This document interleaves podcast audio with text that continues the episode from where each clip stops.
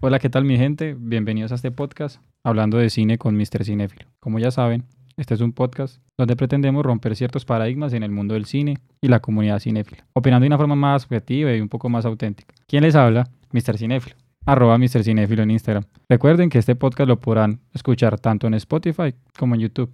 En el episodio de hoy vamos a hablar de las diferencias que hay entre los remakes, los reboots, los spin-offs y pues vamos a hablar también qué, qué son estos y cada uno y cuál en nuestra opinión son los más interesantes y tal vez los más relevantes y pertinentes. No siendo más, comenzamos.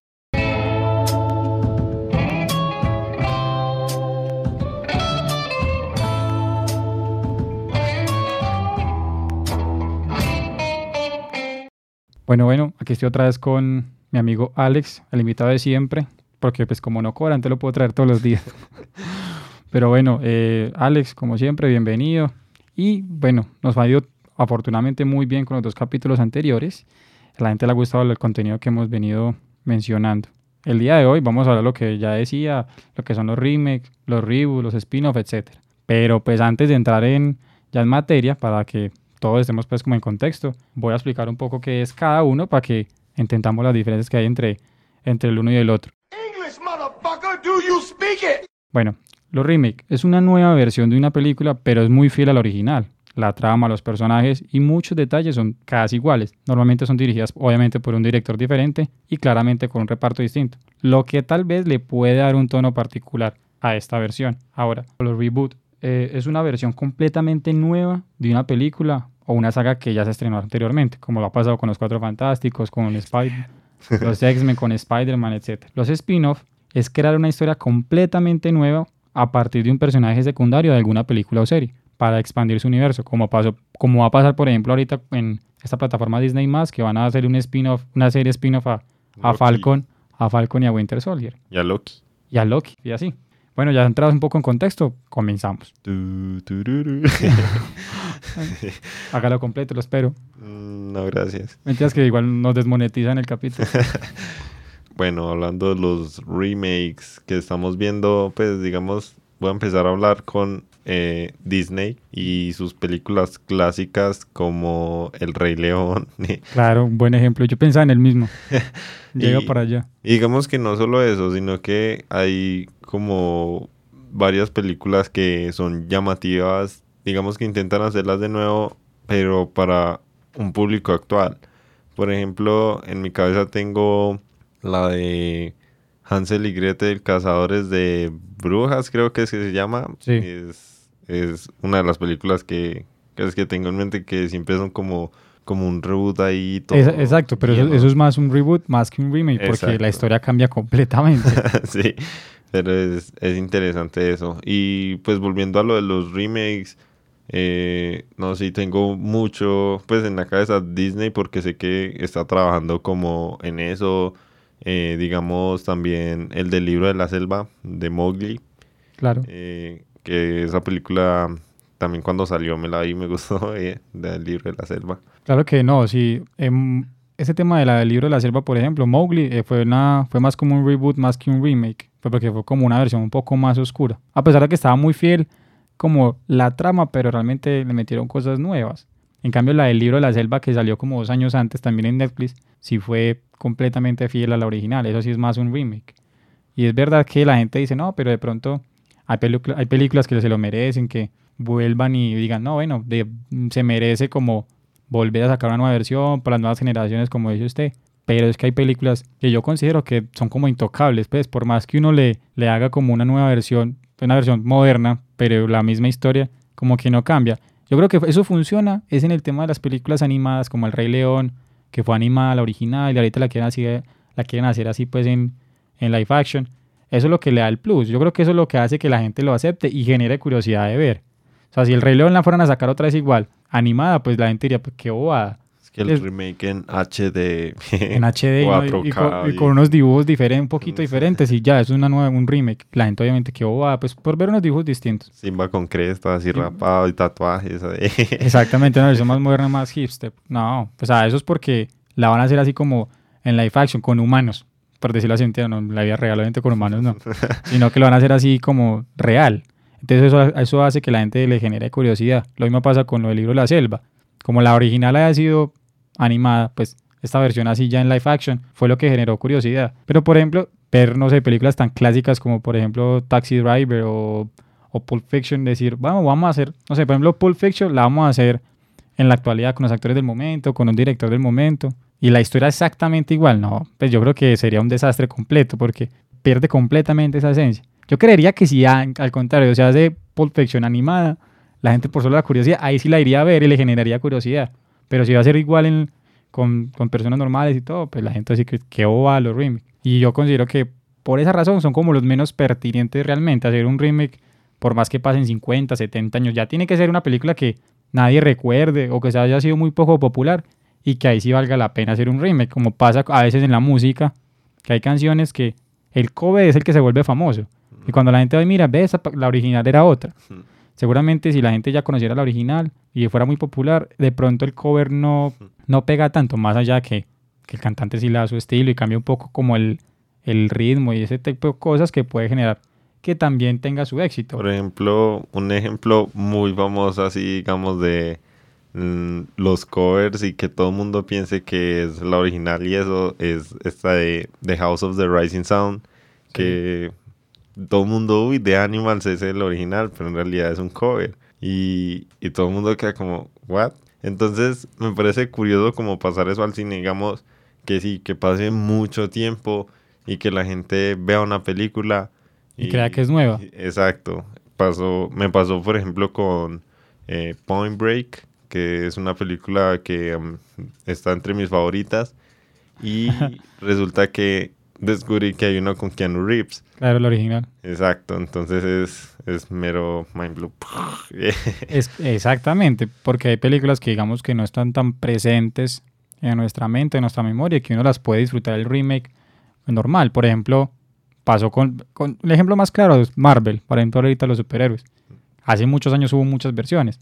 Pero no fue un remake. Lo que está viendo ahorita eso es un reboot. Por eso yo creo que un reboot es mucho mejor que un remake. Pero esas películas que hacen exactamente igual ahora eh, a las antiguas, tiene que ser lo que vuelvo y lo digo. Tiene que ser que, que no fueron tan populares para que la gente las, las disfrute igual. Como que, ay, esta película es nueva, no, no, no, lo, no lo había entendido, no sé qué. O pasa mucho es que, digamos, hay muchas películas de culto que en su momento no fueron, digamos, hit o la gente como, no, qué pereza es. No le puso atención, sí. Y y pero ahora son de culto, ahora sí la gente le importa y la la la. Y ya cuando sacan sus eh, remakes, por ejemplo, esta de It, que, que todo el mundo, pues yo sé que muchos niños que les llamó la atención no conocían la original. y que Pennywise y que eso. Y ahora viene, viene otra de, de Stephen King, pues que es basada en el libro de él, que es la de eh, Cementerio de Mascotas, ese es un remake porque es muy, muy fiel al original. Exacto. Entonces... Pero es una película que tal vez fue un éxito en su momento, pero tal vez no es tan, no es tan conocida en la generación actual. Exacto. Igual le van a meter cositas distintas, que es lo que realmente le va a dar la esencia. Pero bueno, digamos que su remake tiene sus cositas distintas y puede darle un toque particular a la película, a la nueva versión. Pero creo que entre los tres, de los que vamos a hablar, yo creo que es el menos pertinente. Yo creería que en esos casos un reboot me parece lo más pues si lo que quieren hacer es como la misma versión de una película, pero con algo, con un enfoque distinto, yo creo que para mí esta es la mejor opción, porque da la oportunidad de corregir los errores que se cometieron en el pasado, darle un enfoque distinto, sin perder mucho la trama de la historia, los mismos personajes, pero con, eh, no sé, con un matiz diferente, por decirlo de alguna manera, como pasó, por ejemplo, con Batman, que las últimas de Batman, como el 90 y pedacito, eh, no les fue muy bien, ¿cierto?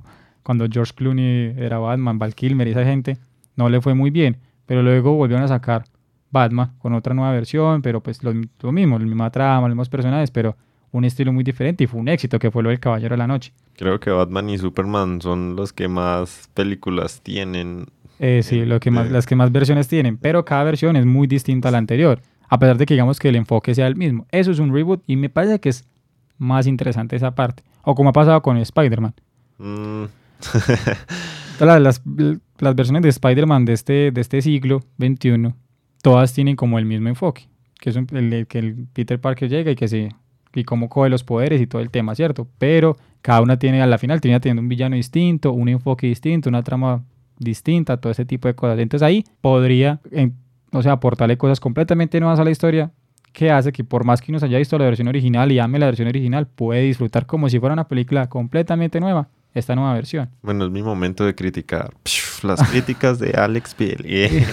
no, sino que, eh, por ejemplo, hablando de las películas de Spider-Man, eh, yo siempre lo he visto como que las primeritas que, no, que uno vio que tiene tres, que tiene una trilogía, que tiene este actor que no recuerdo cómo se llama, que lo tienen mucho de meme.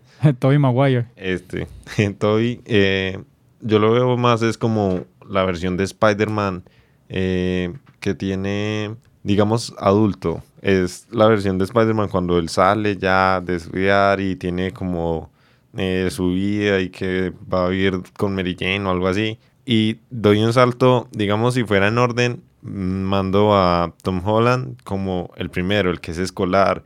Y él representa muy bien, pues en mi opinión, él representa muy bien a Spider-Man. Aunque mucha gente diga como que no, que... Pero representa muy bien a Spider-Man o a Peter Parker, porque este es un tema que la gente debate mucho. Que Peter Parker y Spider-Man son dos personajes completamente diferentes. Entonces hay gente que dice que Tom Holland como Peter Parker en ese momento en, la, en el colegio y esa inmadurez y ese tipo de cosas, esa inseguridad y como no saber qué hacer con sus poderes, es una gran presentación. Pero como Spider-Man tal vez no porque porque lo hace verdad demasiado, digo, es Spider-Man y lo hace como demasiado inmaduro para lo que uno está acostumbrado en el pasado. Igual no lo estoy criticando, solo digo que hay mucha gente que dice, que dice esto. No, sino que, pues por eso mismo digo que, que él es como la versión joven de él, porque Spidey eh, en sus principios era, digamos así, incluso eh, hay un cómic de eh, Avengers vs. X-Men que, que Spider-Man dice que él hace esos chistes o se comporta así para darse seguridad, porque le da mucho miedo eh, enfrentarse como a esas cosas. Entonces también hay otro cómic donde este Cable, el de Deadpool, le dice le dice que él en el futuro va a ser un gran héroe, pero que de momento es muy maduro y se lo carga ahí. Pero entonces es eso. Y ya hablando de Garfield es que es el, de Electro y... Andrew Garfield es el del 2012. El de Electro y el de... El de Lagarto. El de Lagarto, eso.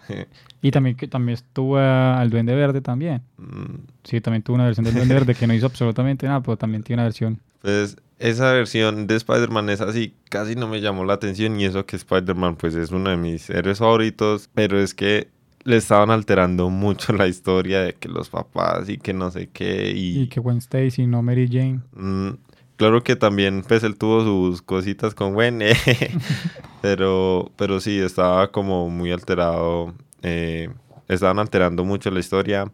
Igual realmente la, la, la, secuela de la segunda, porque la primera no le fue tan mal, le fue relativamente bien, pero la segunda la verdad fue un poco un desastre y yo creo que por eso fue que cortaron con ese, con ese Spider-Man, no le fue muy bien la verdad. A mí... Mm. A mí la verdad esa, esa, esa versión me gustó un poco porque yo soy muy detallista, ¿cierto? Entonces ver cómo, cómo en esta tenían en cuenta cosas que en otras películas la gente no tiene en cuenta. Entonces me parecía muy interesante. Son cosas que la gente como cuando ve la película como que no lo nota, pero igual siente que algo no cuadra y critica mucho y eso. Por ejemplo, en, este, en esta versión de Andrew Garfield del 2012 y eso. A mí me gustó mucho era que, que aquí sí mostraban que el man tenía que agarrarse de los edificios, pues la, la, la red, ¿verdad? toda la telaraña y todo era como más cercano a la realidad, tenía más lógica. En cambio, el Spider-Man el Spider de Tommy Maguire él tiraba la telaraña al cielo y se agarraba de la nada. Entonces, eso Dios, me Dios lo cogía ahí. Dios lo me parece algo muy... que la gente en su momento decía, ay, pero eso no tiene sentido, ¿cómo es posible que se agarre Y esos detallitos pequeños que, que, tenía esta de Andrew Garfield me parecía interesante. Cuando de pronto él, él caía, pues así que se tiraba, y cuando ya tocaba el piso, que vuelve y se tira una telaraña, que eso es muy particular de Spider-Man, ¿cierto? Eh, ver cómo el traje de él en su espalda se movía con el viento. Esos detallitos me parecieron interesantes. Pero a la hora de la historia realmente fue, fue un desastre. Pero bueno, vea, son tres Spider-Man en menos de 20 años, tres versiones completamente distintas. Que sí la misma historia, que es un, que es un pelado de colegio. Bueno, la misma historia de Spider-Man que coge los poderes de la araña, no sé qué, y que tratando de averiguar cómo carajo los utiliza. La única diferencia es que Garfield era skater.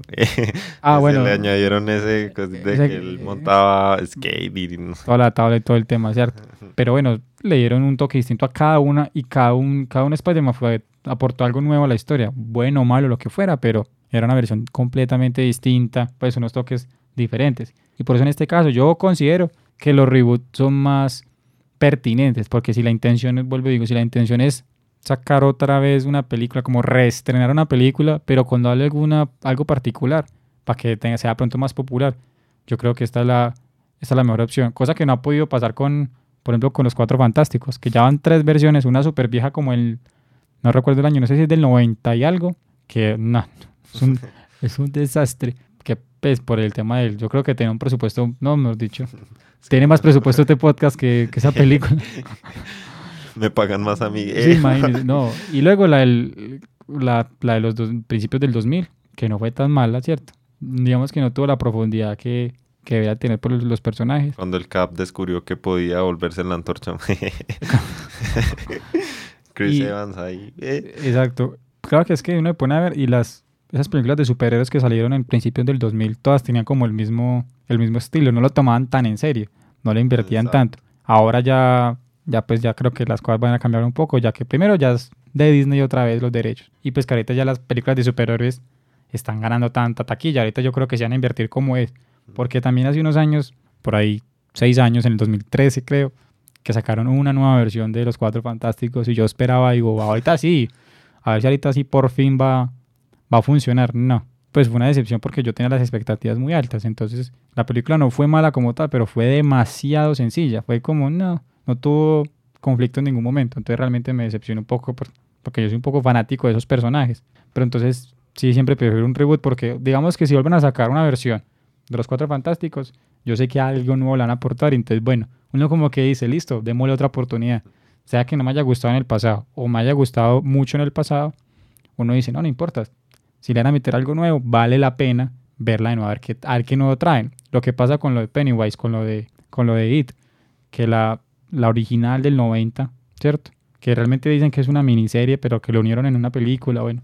Eso, la versión que están sacando ahorita, eh, la gente, sabiendo la historia cómo va y lo que se ha tratado, y mucha gente ya se la vio la original y esto, saben que ahorita van a tener un enfoque distinto, un estilo dif- diferente, y que vale la pena, vale la pena ver. Es que la original, toda, en toda la película, pasan de ser niños a adultos y pasa absolutamente todo. En cambio, en esta, la primera se enfocaba en los niños y, y mm, algo que mencionan mucho en la novela, después de la, del payaso en la novela de Stephen King, el, el pueblo como tal es un personaje más en la, en la historia. Y en la original no lo mencionan tanto, en cambio en esta del 2017 sí tiene como más protagonismo el pueblo.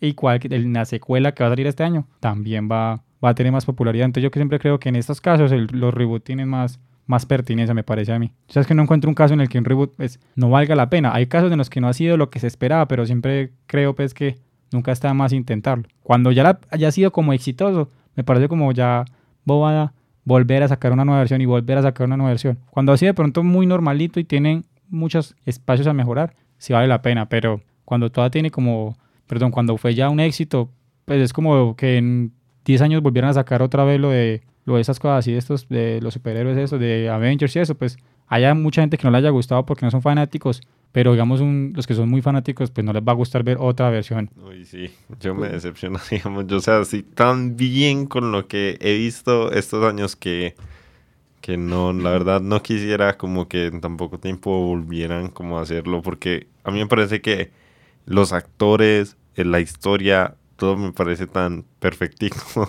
No, Que- fa- Fue en la justa medida y no, no, digamos que no tienen tantos espacios a mejorar. Entonces no, y fue un éxito para los fanáticos, vuelvo y digo, yo sé que para mucha gente la da la misma, pero para los fanáticos estuvo en la medida perfecta y volver a sacar como una nueva versión, pues no tendría gracia. El caso fuera que no hubiera sido lo que se esperaba y toda la, como todo el universo hubiera sido como, eh, no sé, un desastre o no hubiera cumplido las expectativas. Ahí sí, digamos, uno dice, bueno, saquen una nueva versión. A mí me, me, me causa gracia que cuando eh, mencionó lo de, lo de volver a, pues, que las películas viejitas de los superhéroes y todo eso, Sí. eh, cuando iba a salir la de, ah, la del Capitán América, el primer Vengador, pues el Capitán América también es uno de mis, de mis top de Marvel. Y justamente eh, como dos semanas antes de que saliera la película del primer Vengador, eh, yo estaba canaleando ahí eh, y... ¿Cómo, y cómo, cómo? Otra vez. Eso, los efectos especiales nos toca hacerlo a nosotros. y ningún canal tiene parabólicas y todos están dañados. Y el único que encontré, eh, estaban dando una película del Capitán América y me pareció muy cómica porque... A la original, pues como las primeritas. Era gordo. y tenía un casco como de bicicleta. Sí, eso fue muy épico, la verdad me gustó mucho los efectos que tenían en esos... Pero dan es risa. Uh, o sea, pero, pero en su momento digo, wow, ¿cómo ese escudo vuela? Y uno, yo creo que uno lo ve ahora, pues comparándolo con los efectos especiales, mira ese cablecito ahí que lleva el escudo, eh. Pero igual fue muy curioso ver, o sea, o sea, la comparación de, de volver a hacer, porque muchas cosas eran similares. La única era pues que no terminaba congelado, pero habían cositas que, que tuvieron las películas, entonces eh, eso fue interesante, la verdad. Pero, vuelvo y digo, pero sacar, no se compara la versión por los efectos, por todo, es que esas versiones de, por ejemplo, cuando uno ve la versión de, la primera versión de Hulk y de Thor, de para el 70, no dice nada. Pues porque obviamente el presupuesto era distinto y los efectos, y por muchas razones, y porque no habían tomado tan en serio los, superhéroes. Obviamente, nada que ver. Entonces, en esos casos, uno dice, vale la pena ver una historia de esas con tan buen presupuesto. Pero hay historias que por más, por la época, no necesitaban tanto presupuesto para hacer un clásico como, como lo, fue, lo fueron muchísimas. Por ejemplo, lo, lo que digo, por eso de, por ejemplo, Rocky. Rocky la primera que es como el 70 y algo, creo que es del 76, me falla la memoria, perdón. Pero Rocky, eh, que fue, bueno, criticado y todo un poco que haya ganado el Oscar, listo, pero es un, es un clásico para muchos, considero yo. Es una película que seguramente en ese momento no tenía casi nada de presupuesto, pero no lo necesitó. Ahí uno diría, bueno, qué rico ahorita, que hay tanto presupuesto y tanta cosa. Ver una nueva versión de Rocky, no, no, no sería lo mismo. Pues hay muchas películas de boxeadores que seguramente algo tendrán inspirado en Rocky, pero, pero no es una nueva versión. Ahora diferente lo que está haciendo ahorita con Creed y que meten otro, otro tema. Que ya metiéndonos en el tema de los spin-off para hablar un poco de esos, ese es un gran ejemplo de, que puede funcionar y mucho. Para mí, los más interesantes de, estos tres y para mí los más relevantes son los spin-off porque es una historia completamente nueva y que aprovechan para, primero, extender el universo y para profundizar en personajes que realmente valen la pena que se profundice. Historias que valen la pena mucho que se indague un poco más porque le da más profundidad y más interés a, la, a la película o a la serie. Hablando pues de Rocky, ya que lo mencioné, ver cómo, basado en, el, en ese personaje clásico, Apollo Creed, ¿cierto? Que apareció en pocas películas, pero es un personaje clásico de, de toda la saga de Rocky. Dijeron, no, pues hagamos un spin-off enfocado en la historia del hijo. Y pues que Rocky también estuviera ahí, hiciera parte, parte de esas películas. Y la verdad las dos películas han sido muy buenas y muy fiel a la, digamos que a toda la saga y lo, y lo que significa Rocky como tal. Y me parece que es una muy buena, muy buena aplicación del tema y me parece por eso muy pertinente porque la verdad no, no tiene como pierde. Y como me decía alguien, y es que lo bueno de los spin-off es que como es una historia alterna o algo externo a, la saga original, si funciona, perfecto y se extiende, mucho, se extiende muchísimo más y hágale y explotemos esta idea. Y si fracasa, pues no pasa nada porque es alterna del universo original, entonces no, no, no ensucia la franquicia. Y bueno, como pasó por ejemplo con las de Star Wars, que ese spin-off de Rogue One me pareció excelente. Yo creo que es una de mis favoritas, es muy buena. La de Han Solo no me la he visto, pero mucha gente ha dicho que no es lo que se esperaba. Pero bueno, igual la dejaron ahí. Pues no, no pasa nada, no ensucia la franquicia, no pasa nada. Considero yo pues que es como lo más pertinente. Los spin-offs serían como, digamos, los DLC de los videojuegos cuando le sacan las versiones extendidas y profundizan en otros personajes. La verdad, esa idea me parece eh, demasiado interesante porque es como que, mm, no sé, a mí me hablan mucho, por ejemplo, de Harry Potter. Y con estas nuevas eh, películas que están sacando de Grindelwald y, y esas de Animales Fantásticos que se llaman. Sí. Eh, que, que, profundizan, digamos que la historia de Dumbledore anteriormente y esas cosas. me dicen que es como que quedan algunos huecos eh, en las películas principales y que con esas se completan, pero haciendo énfasis en un personaje eh, nuevo. Exacto. No nuevo, pues, personaje secundario, perdón. Exacto. Entonces, eh, lo de los spin-off son, pues, es una muy buena idea para, digamos, los que... Porque pasa mucho que, digamos, uno ve la película o algo y uno dice, uff, ese personaje tan tan bueno, me encantó ese, pero solo aparece como cinco minutos en la película. o qué, qué pasará, cómo él se volvió así y esas cosas. Entonces cuando hacen eh, esto es como interesante. Por ejemplo, lo de Loki a mí me gustó. Bastante mucho. que lo vayan a meter en Disney. Ojalá no decepcionen. Es que eso es un problema. Hay unos casos que yo creo que es demasiado arriesgado por lo que son personajes como que son tan interesantes y que han tenido tan buena aceptación por el público y que como que ha aparecido en la medida perfecta. Ya profundizar tanto, tanto en el personaje también puede ser algo, pero es un arma de doble filo, o sea, hay que arriesgarse porque hay personajes que como personajes secundarios son perfectos, pero ya cuando van a ser el protagonista no es tan interesante. Obviamente hay casos de casos, pero por eso digo que eso es una, eso es una apuesta muy arriesgada. Aunque para mí es la más pertinente hacer un spin-off de las tres que estamos hablando, pues es como la idea más, más interesante porque puede aportar cosas nuevas. Es la más arriesgada. Porque mucha gente me dice que no es una jugada segura, porque si es un fracaso, no bueno, no pasa nada, listo, sí. Pero es la más arriesgada porque, bueno, Loki es un personaje que está, en- tiene la vara muy alta Mm, y volverlo como un personaje ya principal y que sea protagonista de su propia historia y como ya mirar todo lo que hace puede que puede que se ensucie un poco su historia. Hay personajes que de pronto son muy interesantes, pero tal vez no tuvieron el protagonismo que necesitaban y ahí sí tiene mucha, mucho espacio para trabajar. Como está pasando ahorita en Star Wars que ese personaje, el, el Mandalorian, mm. esa, esa serie que van a sacar basada en Boba Fett, eh, que van a sacar en Disney más, es un personaje que fue muy interesante en la saga original, de, en la trilogía original de Star Wars, pero que aparece realmente muy poco. Es un personaje que vale muchísimo la pena eh, profundizar en él y pues yo creo que esa serie va a ser muy buena. Aparte que tiene muy buen, muy buen reparto, el director es el mismo director de Iron Man, entonces Mm. tiene cierto feeling con ese tipo de historias, de, sobre todo de origen, porque yo creería que la historia ser más enfocada como al origen del personaje y pues cómo, cómo llegó a ser lo que, lo que fue. Considero yo, pues no creo que haya ser como ya a partir de donde, ah, lo conocimos en Star Wars así y, y ahí arranca la serie. No, yo creo que es más una, una precuela. Pero es otra cosa, no confundir una precuela y secuela con...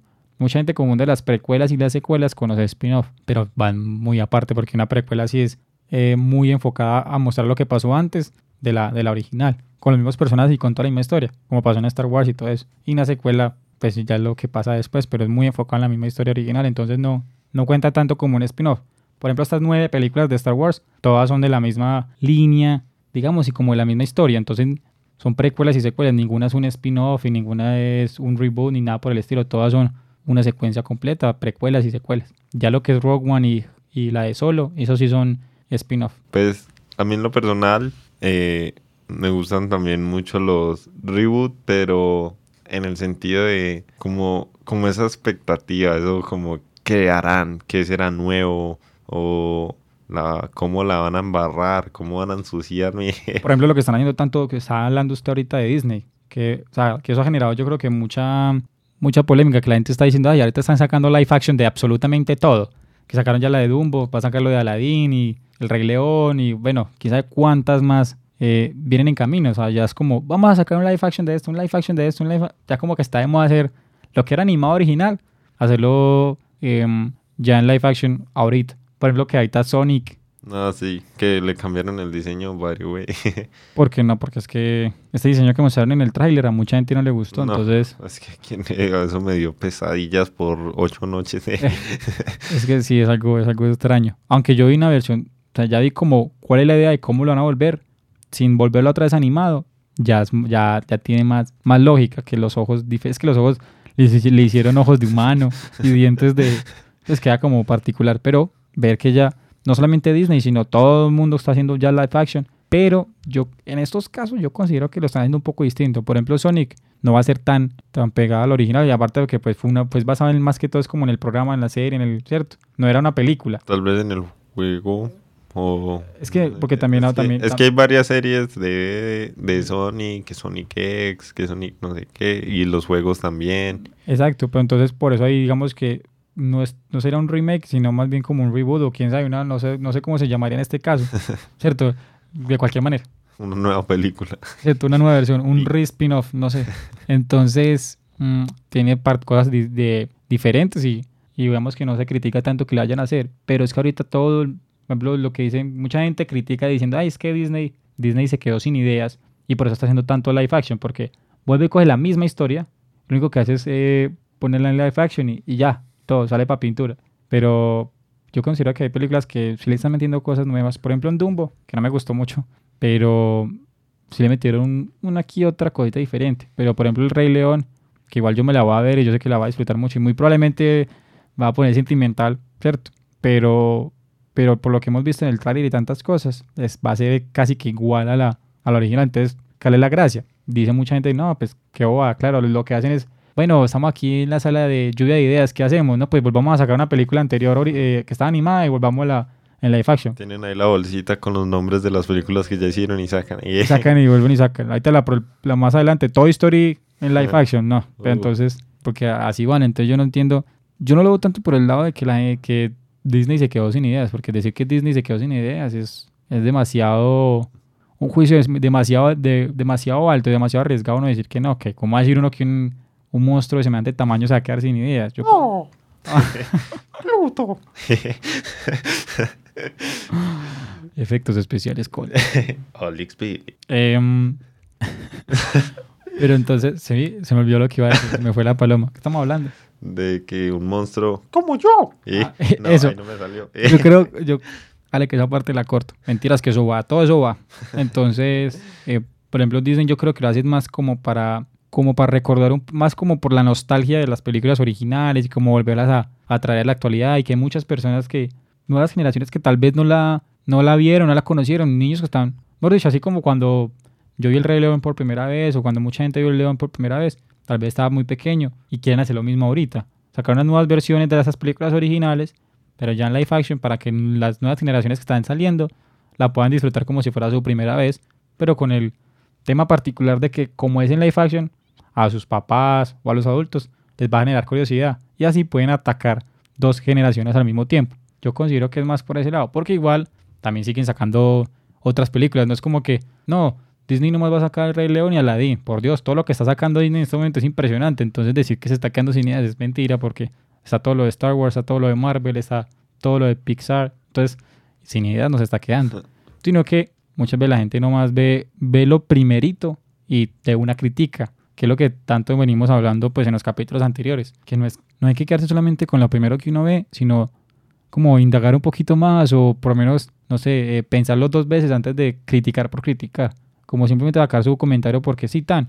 Por ejemplo, esa gente que se llena tanto comentando en cualquier película, en cualquier serie, lo que sea. Ay, tal serie es muy sobrevalorada, tal película es muy sobrevalorada, tal actor es muy sobrevalorado. Yo, Dios mío, es lo único que saben decir.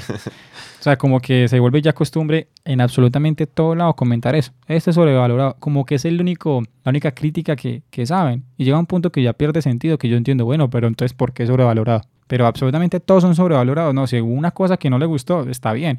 Pero lo que decíamos en el primer capítulo, uno no puede desprestigiar solamente porque no le gusta ciertas cosas.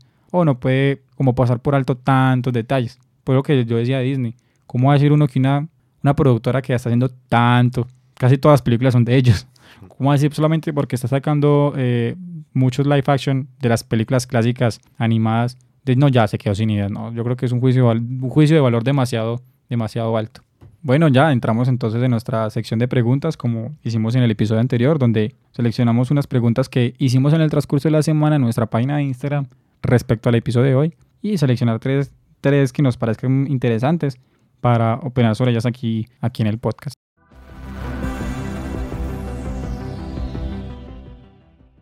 Entonces, la primera dice, la dice arroba Evelorins, dice, me gusta más los remake solo si mantiene la atmósfera del original y merece volver a ser contada. ¿Tú qué opinas? Pues digamos que mm, yo le doy cierto, cierto punto a esa respuesta porque es, es verdad, por ejemplo, pongamos de ejemplo a Batman, que digamos, las películas de pues sí, son muy oscuras y eso.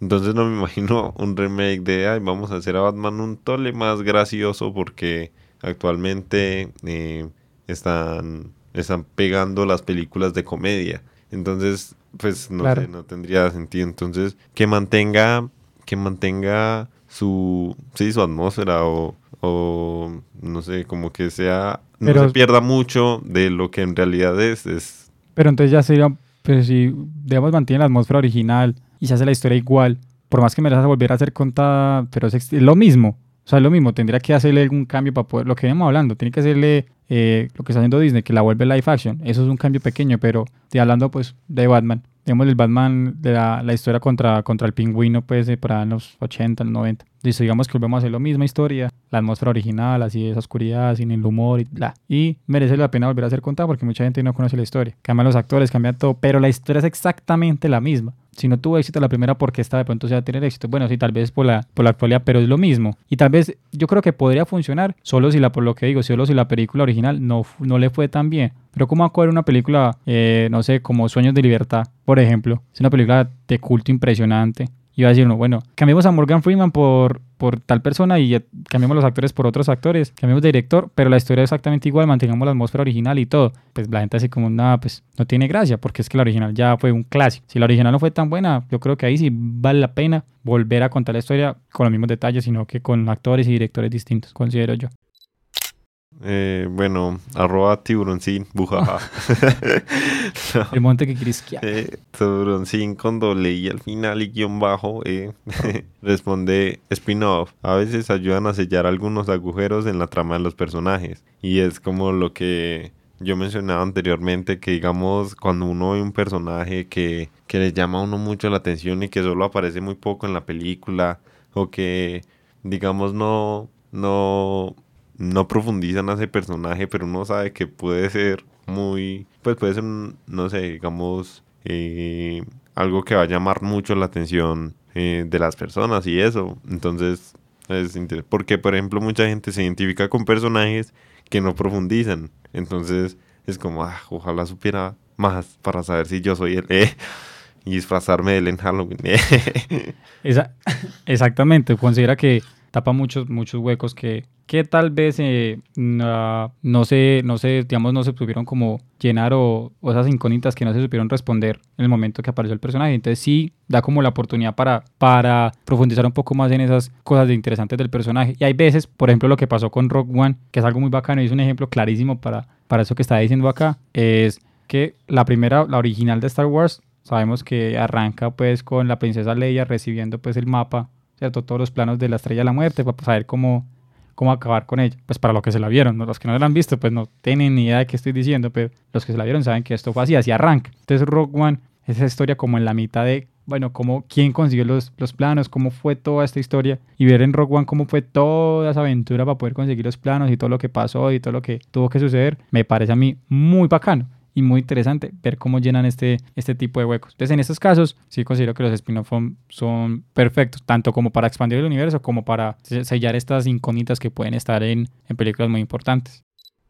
Y bueno, vamos con la, con la tercera y última pregunta del público. Dice, bueno, aquí eh, arroba Adrián López. Dice, lo mejor son los reboot, da la oportunidad de arreglar muchos errores. Como decíamos al principio, ¿cierto? Que en estos casos sí vale la pena hacer eh, los reboot poco más que el remake, porque podemos volver a traer una película que es muy buena o que tal vez no le fue tan bien en su momento y cambiarle temas de la historia que no funcionaron y darle una nueva versión para enmendar errores que tal vez no hicieron que la película o la serie no tuviera como su éxito al principio. No sé, digamos que eh, haber sacado eh, Hellboy en la original, por esos esos detalles no funcionó y vamos, vamos a hacer ahorita una nueva versión que haga esto y esto y tal vez sí funcione y démosle otro enfoque, metamos otro villano y tal vez así le vaya mejor a la película. Igual al original no le fue mal, ya está, ya está secuela no le está yendo como muy bien en las críticas, aparentemente, pero bueno, en esos casos digo que los reboot es bueno, porque siempre y cuando la, la primera película digamos que no, no haya tenido como como tanto éxito o tenga todavía mucho espacio para mejorar. Cuando ha sido una película que digamos que fue en el punto exacto de todo, no considero que valga la pena sacar una nueva versión. No, no, me imagino sacando una nueva versión de Pulp Fiction o, o, de todas las películas que son tan, que son tan como una nueva versión del Club de la Pelea, por ejemplo. ¿Cómo queda una nueva versión del Club de la Pelea? La gente primero ya sabe qué va a pasar y pues fue una película que fue en la medida exacta de todo. No, no hay como tanto espacio para mejorar, porque uno se la, si uno se la vuelve a ver, se da cuenta que todo fue hecho a la medida. Entonces no valdría la pena como, ve, volvamos a sacar una nueva versión. En estos casos no considero que sea pertinente, pero en casos donde digo, mm, hay, hay mucho eh, espacio para mejorar, hubo muchos vacíos, muchos huecos en el guion, etcétera, etcétera, eh, considero que ahí sí vale la pena. No sé, no se me ocurre como en este momento un ejemplo claro. De pronto, mi querido amigo Alexi, igual ¿Usted qué opina de, de, eso? Yo creo que, en, en, mi opinión personal, el número... Opinión mía personal.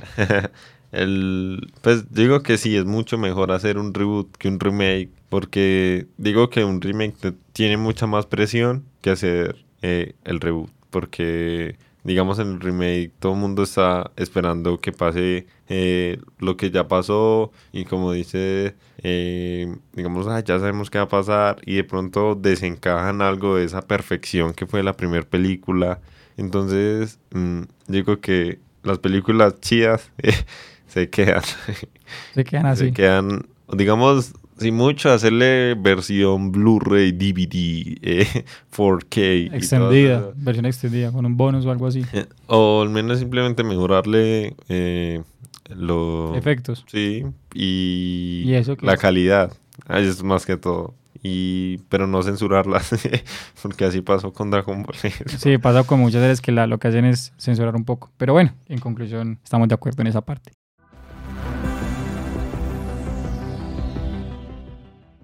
Y bueno, ya como para ir terminando nuestro episodio de hoy, nada, eh, tenemos que, pues concluimos que sí, entre las tres, digamos que las tres eh, en su momento pueden ser eh, interesantes, pero si hacemos un top 3, yo creo que la última sería los remake y la primera los spin-off, porque los spin-off, como ya lo hemos mencionado varias veces, tienen la oportunidad de, de crear una historia completamente nueva, de la que nadie sabe nada, y aparte nos puede ayudar a profundizar más en un universo interesante, en un personaje interesante, volver, a volver más interesante una película, una serie, ayudar a llenar huecos de, de la trama y muchísimas cosas más. Entonces yo considero que, pues entre los, haciendo como la conclusión, consideramos pues que lo más, la más pertinente realmente son los spin-off. No estamos diciendo que uno pueda ser mejor que el otro y que si a ustedes puede, puede que les guste más los reboot, o puede que les guste más los remake, etcétera, etcétera, pero aquí nosotros en- consideramos que en pertinencia serían los, los primeros serían los spin-off y por último los remake. Y nada, para terminar ya agradecer una vez más a la Universidad Tecnológica de Pereira, a la emisora Universitaria Estéreo por prestarnos el espacio para grabar nuestro queridísimo podcast. Pues para los que están en Pereira pueden sintonizar la emisora en 88.2 FM y para quienes se encuentran fuera de la ciudad o incluso fuera del país lo pueden hacer a través de su página web universitariastereo.utp.edu.co. Y por último agradecerles a ustedes por habernos acompañado en este nuevo episodio y haberse quedado hasta el final. Uy, sí, porque la verdad quedarme hasta acá es, es Sí, siempre un gran sacrificio. Yo sé que quedarse hasta, los, el, hasta el final un podcast de 40 y pedazos de minutos. Yo sé que no es fácil quedarse hasta, el- hasta lo último. Entonces, gracias po- tanto por apoyar este, este proyecto de nosotros. No olviden seguir el, el podcast en Spotify o si están en YouTube, no olviden suscribirse al canal. Y si ya lo hicieron, lo cual volvemos y le agradecemos de corazón, no olviden compartirlo con su familia, con sus amigos o con cualquier persona que ustedes consideren que le podría interesar en lo más mínimo escuchar lo que estamos hablando y lo que podemos hablar en, en próximos episodios. Recuerden que cada semana sacamos un episodio nuevo. Al menos estamos en la primera temporada. Esperamos que aproximadamente 10 episodios haya en la primera temporada. Entonces sería bueno que nadie se pierda esto. Hemos dicho, compártelo a su mamá, a su papá, a su tío, a su hermano, a su cuñada, a la señora de la tienda, a su profesor de la universidad, al jefe suyo, a cualquier persona le puede compartir. A los haters. A la gente que critica por criticar, no importa, a todo el mundo. Así estemos sobrevalorados. Así digan, ah, qué podcast tan sobrevalorado. O digan, igual no está sobrevalorado porque nadie le parece bueno, pero, pero bueno, cualquier cosa, antes compártanlo. Y como siempre, no, no olviden escribirnos en, eh, pues en Instagram, arroba Mr. Cinéfilo, para que eh, nos digan qué opinan del capítulo, qué les gustaría ver en próximos capítulos. Cualquier comentario es bien recibido. No siendo más, No eh, olviden suscribirse también a mi canal porque mi tiempo también vale y solo lo hago por mi publicidad. Eh, ok, haciendo aquí una pauta publicitaria, la cuña de Alex BL, no olviden también darle un poco de apoyo al muchacho, arroba AlexBL97 en Instagram, también en YouTube, ya saben, es guitarrista, pues mm, muy bueno, muy bueno, eh, sube covercitos pues eh, ahí en YouTube, entonces también pasará a darle un poco de apoyo, que esta es la forma de pagarle a él, porque presu- presupuesto no hay, Muchas gracias, buenos. entonces ya saben, apoyar es, apoyar es completamente gratis. Entonces no siendo más, me despido. Ya saben, les habló Mr. Cinéfilo, arroba Mr. Cinéfilo en Instagram. Y ya para terminar, los dejo con la frase del día. La frase Mr. Frase, Mr. Cinéfilo. Esa está mucho mejor. La frase de hoy, bueno, esta la dijo yo creo que uno de los mejores directores de cine de la historia y pues es nada más y nada menos que, que Stanley Kubrick. Esta frase en particular se la quiero dedicar a, a todos esos personajes que están por ahí con ganas de, de dedicarse al cine, de hacer cine de cualquier manera, ser, ya siendo actores, directores, guionistas, lo que sea, y sueñan con dedicarse a esto y vivir de- del cine. Esta frase es muy particular y muy enfocada a, a todos ustedes. Y dice, si puede ser escrito o pensado, puede ser filmado. Y ya. Muchísimas gracias y hasta la próxima.